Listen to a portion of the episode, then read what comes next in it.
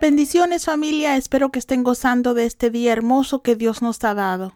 Esta es Francis Hueso dándoles la bienvenida al episodio número 5 de la serie Salud Emocional. Si esta es la primera vez que nos escucha, les recomiendo que se tomen el tiempo de escuchar los episodios anteriores. Con todo mi corazón espero que les sean de bendición. Continuando con nuestra serie de salud emocional, en esta ocasión vamos a estar discutiendo sobre cómo lidiar con pérdidas de forma sana. En otras palabras, vamos a estar hablando de cómo procesar duelo correctamente. Mateo 5.4 nos dice, Bienaventurados los que lloran, porque ellos recibirán consolación. Tengo que decirles que este no es un tema del cual he predicado mucho. Si les soy honesta, no creo haber usado este versículo mucho, ni aun en funerales o en celebraciones de vida. En realidad no creo que a los cristianos nos guste escuchar sermones sobre luto. Creo que creemos que al hablar del tema estamos siendo negativos. Pero la realidad es que todo ser humano, mis hermanos, experimentan pérdidas en la vida y si no tratamos en forma correcta con esas pérdidas, nuestra salud emocional y nuestra salud física son afectadas. A veces he escuchado que a los familiares de personas que han perdido un ser querido, algunos creyentes les aconsejan que no lloren y hasta les piden que se alegren, pues su ser querido ahora está en un mejor lugar. Claro que sí es cierto que al morir los creyentes pasan de muerte a vida, pero eso no significa que nuestros familiares no sientan nuestra pérdida. Creo que a veces malentendemos las palabras de Pablo en Primera de Tesalonicenses cuando nos dice que nosotros no sufrimos como los demás, como los que no tienen esperanza. Muchas veces malinterpretamos estas palabras y creemos que como cristianos no debemos sufrir cuando experimentamos pérdida, pero eso no es lo que enseña la Biblia. El que tengamos esperanza que vamos a volver a ver a nuestro ser querido no quiere decir que no tengamos derecho a llorar su partida. Lo que no debemos hacer es llorar sin esperanza o de forma inapropiada, porque esto abre nuestros corazones a un espíritu de luto. ¿Conoce a alguien que ha perdido a algo o a alguien que experimentó esta pérdida hace años y que quizás todavía sigue hablando de la situación como si hubiera pasado ayer?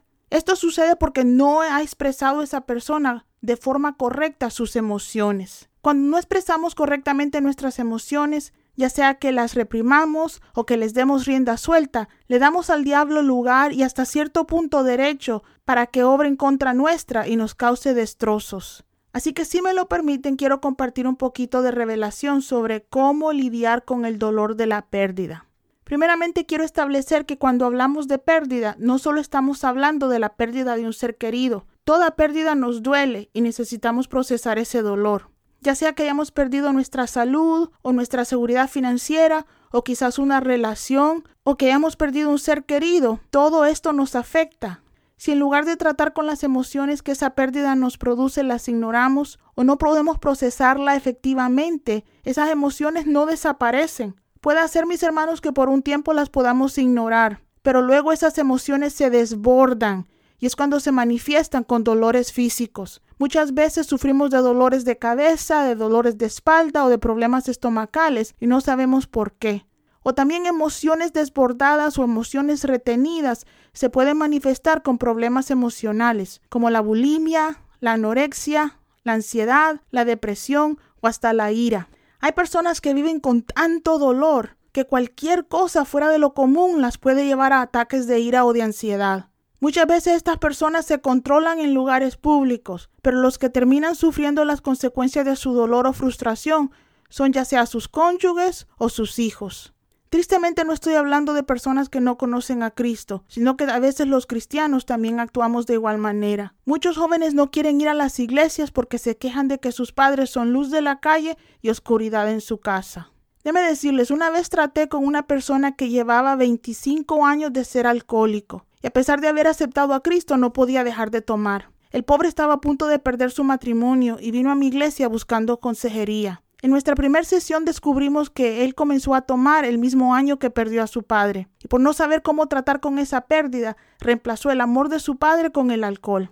El pobre había ido a alcohólicos anónimos y había intentado un montón de cosas para dejar de tomar sin lograrlo. En cuanto tratamos con su pérdida, dejó de tomar y lleva ya muchos años libres de esa adicción. Así que vale la pena tratar con nuestras pérdidas porque Cristo nos promete consuelo.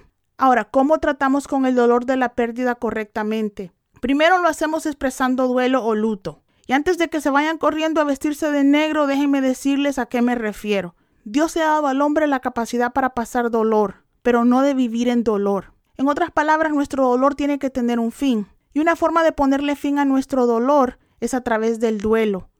Por eso es que vemos que Dios permitió que Israel tomara un mes de luto cuando murió Moisés. Fíjese, antes de mandarlos a la tierra prometida, les dio permiso de llorar a su líder. Eso es sano, porque es sano expresar nuestro dolor. Muchos consideraban a Jeremías el profeta llorón, porque el pobre llora y llora en todo el libro. Aun Cristo lloró con María y Marta. La forma más efectiva de hacer consolados, de acuerdo a Cristo en las bienaventuranzas, es llorando. Pero antes de seguir, tengo que reconocer que el tema del duelo no es muy agradable o popular. A nadie le gusta hablar del llanto, especialmente cuando estamos contentos. Pero decidí hacerlo porque no importa qué tan sanos, qué tan jóvenes, qué tan fuertes o qué tan ricos seamos, eventualmente vamos a experimentar pérdida, ya sea nosotros o nuestros seres queridos la van a experimentar. Por eso decidí incluir el tema en esta serie y espero que les bendiga. Con esto en mente voy a enlistar las etapas por las que pasamos cuando sufrimos pérdidas. Créame que no voy a extenderme mucho en, dándoles explicaciones porque creo que ya ustedes conocen estas etapas. Si no saben mucho de estas etapas, yo creo que en línea hay una gran barbaridad de recursos al respecto. Pero si quiero por lo menos darle la lista de las diferentes etapas del duelo. Únicamente les voy a dar esta lista, mis hermanos, porque prefiero que pasemos tiempo hablando acerca de lo que necesitamos hacer para no estancarnos en ninguna de estas etapas y así lleguemos al final de nuestro duelo o al final de nuestro luto. Las etapas que experimentamos al perder algo o perder a alguien, primero, la etapa número uno es la negación. Muchas veces no creemos que lo que nos está pasando es real. A veces pensamos que es una pesadilla y que pronto vamos a despertar de esa pesadilla pero tristemente esa es nuestra realidad. Después de haber pasado por esa etapa entramos en confusión. A veces no entendemos cómo o por qué sufrimos esa pérdida. Nuestro dolor no nos tiene sentido.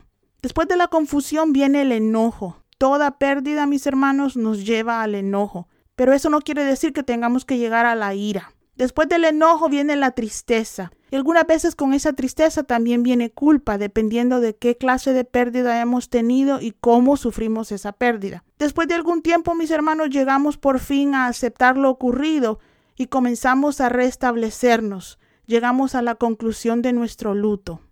Cada persona pasa por estas etapas de diferente forma porque a cada uno de nosotros nos afecta el dolor o la pérdida de diferentes maneras. Por eso es que nadie nos puede decir ni qué vamos a sentir o cómo nos vamos a sentir en cada una de estas etapas, ni cuánto tiempo debemos pasar en estas etapas. Lo que yo quiero compartir con ustedes, mis hermanos, es lo que usted va a necesitar para procesar sanamente ese dolor y llegar finalmente a una conclusión de su dolor o poner fin a su luto. Primero tiene que expresar su dolor. Muchas personas tratan de reprimir ese dolor por temor a parecer cristianos débiles, pero como ya dijimos, mis hermanos, el experimentar emociones no es pecado, ni tampoco es debilidad expresar dolor cuando estamos sufriendo. Para poder sanar de ese dolor tenemos que reunirnos o estar rodeados con personas que nos aman. Ahora, es fácil expresar nuestro dolor cuando hemos perdido a un ser querido, porque en ese caso la mayoría de nuestra familia siente el mismo dolor y nos podemos consolar unos a los otros. Es más difícil cuando la pérdida la hemos incurrido solos. Pero aún en esos casos es necesario que nosotros tengamos amigos, familiares, hermanos de la iglesia que nos rodeen y nos sepan sostener cuando hayamos experimentado pérdidas. Mi madre es una experta haciendo eso. Déme decirle, ella no necesita ni saber por qué usted está llorando. Su póliza es que nadie llora solo en su presencia. Si lo ve llorar, mi madre va a llorar con usted. Yo, para ser honesta, no soy tan buena, no tengo ese don. Pero desde que empecé a estudiar acerca del duelo y la pérdida y me di cuenta lo importante que es llorar con el que llora y sufrir con el que sufre, créame que estoy haciendo lo posible de estar ahí para una persona cuando sufre. Segundo, para no estancarnos en las etapas de luto tenemos que estar en un lugar seguro. ¿A qué me refiero cuando estoy hablando de un lugar seguro? Me refiero en que usted tiene que estar en una situación donde usted tenga los recursos necesarios y se sienta cómodo, lo suficientemente cómodo para poder procesar su dolor. Una madre de tres hijos que ha perdido a su esposo, que era el único que trabajaba, no puede enfocarse en su dolor porque ahora tiene que enfocarse en sacar adelante a su familia.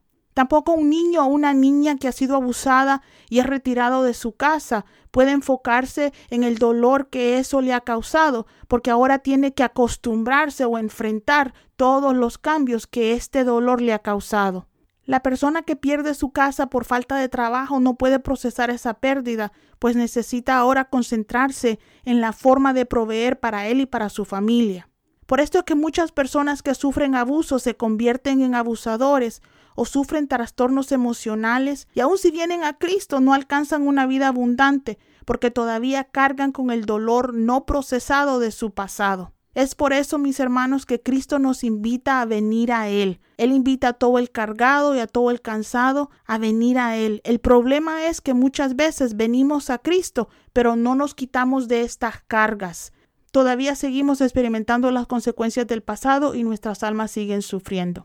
Tengo un amigo que debido a la crisis del COVID primero perdió su trabajo y después su casa. Recientemente esta persona me llamó y me contó lo sorprendido que estaba porque hasta ahora, casi un año después de haber perdido su casa, se siente todavía enojado por esa pérdida. Y eso le apena. Yo le dije que eso era natural. Hasta ahora que ya encontró trabajo y se está recuperando financieramente, es que se siente en un lugar seguro para procesar su dolor. Le recordé que el enojo es solamente una emoción y no es un pecado. Pecado es lo que hacemos a veces cuando perdemos el control de esa emoción. También le sugerí que se diera tiempo de procesar su pérdida y que no se olvidara que Dios es restaurador de pérdidas. Algunos de ustedes quizás podrán pensar, pero un año es más que suficiente para poder dejar ir una casa. Pero mi amigo no había estado en un lugar para hacerlo. Lo bueno es que lo está haciendo ahora y así va a evitar que eso le afecte más adelante. Pero ahora, volviendo a nuestro tema, para poder pasar por las etapas de luto de forma sana, Necesitamos estar rodeados de personas que nos amen, estar en lugares seguros y también nuestro luto tiene que ser estructurado. O en otras palabras, nuestro dolor tiene que tener un desahogo. Tenemos que encontrar la forma de que nuestra pérdida no sea en vano. O en el caso de muerte de un ser querido, tenemos que encontrar la forma de honrar su vida. Esto nos ayuda al llegar al final de nuestro luto. Pero ¿cómo hacemos esto? Algunas personas hacen algo a nombre de las personas fallecidas.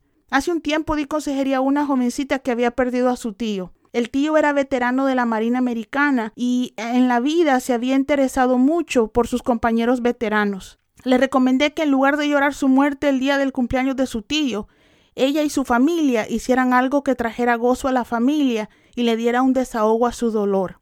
Decidimos que era una buena idea celebrar el cumpleaños de su tío organizando una caminata para recaudar fondos para los veteranos en nombre del tío. También conozco a una madre que en el aniversario de la muerte de su hija lleva flores y globos al ala de niños con cáncer del hospital donde murió su hija. A su niña le gustaban mucho los globos y las flores, así que ella, en lugar de recordar a su niña en ese día de forma triste, lo hace enriqueciendo la vida de los otros niños. Así que mis hermanos les recomiendo que encuentren una linda forma de honrar a la persona que han perdido o de darle sentido a su pérdida. Los dejo con una historia. Sé de una mujer que perdió a sus dos hijos y a su esposo. Al principio no podía creer que esa era su realidad. En un corto tiempo perdió a toda su familia. Su dolor la llevó a tratar de separarse hasta de sus nueras, las cuales eran la única familia que le había quedado. Esta era una mujer buena, de buen carácter, pero el dolor la cambió, la hizo una mujer amarga. Gracias a Dios en su pena decidió regresar a su país, en donde estaba rodeada de personas que la conocían y la querían. Su condición económica mejoró porque una de sus nueras que se fue con ella encontró un buen trabajo y esto le ayudó a la mujer a procesar su dolor. Al sentirse mejor, ella decidió honrar la memoria de su hijo, ayudándole a su nuera a rehacer su vida, lo cual puso fin a su duelo. ¿Quieren averiguar cómo termina el final de la historia? Les recomiendo que lean el libro de Ruth en la Biblia, que en mi opinión es un buen ejemplo de cómo expresar pérdida. Concluyo con esto. Quiero enfatizar que el fin de nuestro duelo no significa que olvidemos lo que perdimos o a la persona que perdimos. Claro que no. Simplemente nos permite seguir adelante con la vida, esperando, mis hermanos, ese día glorioso donde ya no vamos a tener razones para llorar. Un día, espero que pronto, el Señor va a enjuagar toda lágrima. Siempre es un gusto pasar con ustedes, mis hermanos. Me despido con un abrazo. Si le hemos sido de bendición, quiero que nos ayude promoviendo nuestro podcast. Y si acaso nos quiere escribir, dése una vueltecita por nuestra website globalgraceministries.com globalgraceministries.com Dios les bendiga.